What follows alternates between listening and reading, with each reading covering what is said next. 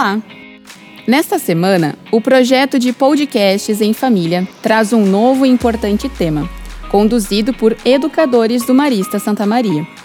Baseado nos principais questionamentos que recebemos sobre este cenário atípico causado pela pandemia de Covid-19, buscamos trazer reflexões, desdobrando assuntos em diferentes plataformas.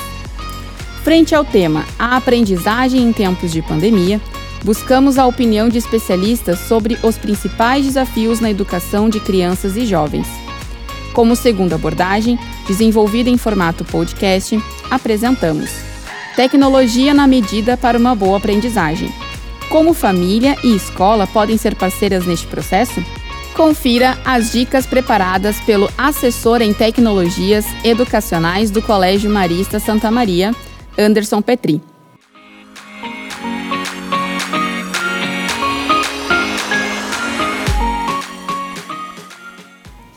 Olá pessoal, tudo bem? Eu sou o Anderson, trabalho com as tecnologias educacionais aqui do nosso Colégio Santa Maria e hoje estou aqui para trazer umas dicas de como otimizar a utilização das tecnologias ao nosso favor. Como manter o foco, como extrair o melhor das atividades que estão sendo apresentadas pelo colégio.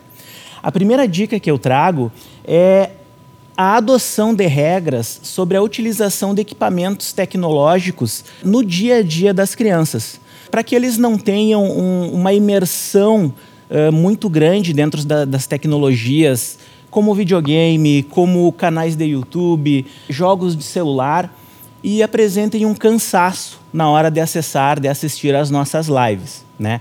Então é bastante interessante que a criança esteja preparada, focada né, para o momento da aula. E aí, então, é muito interessante que essas regras sejam adotadas para conciliar esses horários que estão sendo apresentados.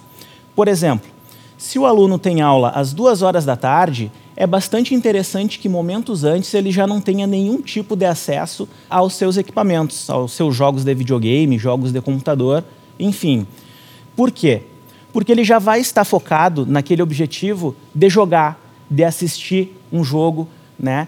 Uh, e também momentos após a aula, para que o aluno não fique ali assistindo a aula pensando que tem que ir logo para o seu jogo ou terminar de assistir o seu vídeo favorito. Né?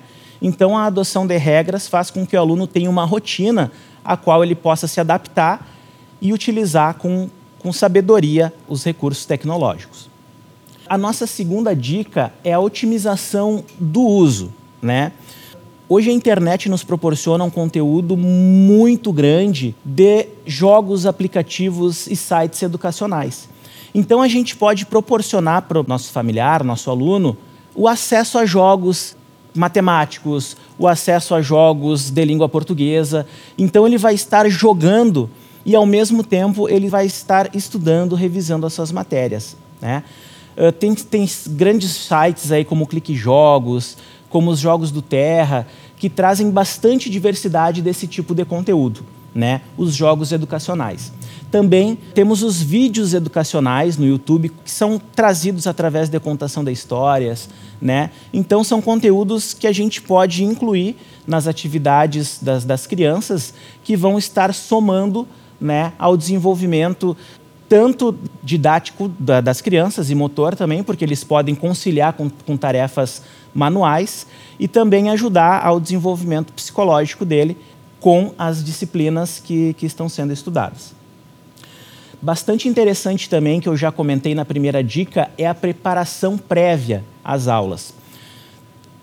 Trazer ali, deixar os materiais prontos, né? ter ali o seu caderno de anotação, deixar as atividades prontas antes da aula. Se o aluno tem aula de matemática, deixar disponível somente o material de matemática para que ele não tenha uma mesa poluída de materiais, né? Então ele vai ter um ambiente bem tranquilo, né? Um ambiente bastante clean para que ele possa se concentrar especificamente no objetivo daquele dia, que é a aula de matemática.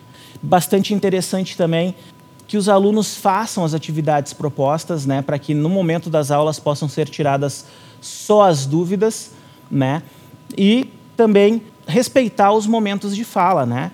Manter o microfone ali e a câmera sempre desativados nos momentos que não é necessário que estejam ligados, para que o professor tenha o mínimo de interrupção possível e consiga concluir o seu raciocínio com bastante tranquilidade, ok?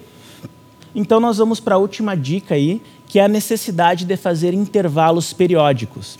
Seja entre as aulas, seja entre diversas atividades, é bastante importante se desconectar um pouquinho do mundo virtual e colocar, colocar o pé na grama, quem tem essa possibilidade, fazer trabalhos manuais como desenhos, jogos de tabuleiro, né? Enfim, mas tentar se desconectar um pouquinho do mundo virtual para dar aquele descanso para o cérebro, né? E fazer com que o aluno, quando voltar a essas atividades, consiga absorver com uma maior qualidade o que está sendo proposto.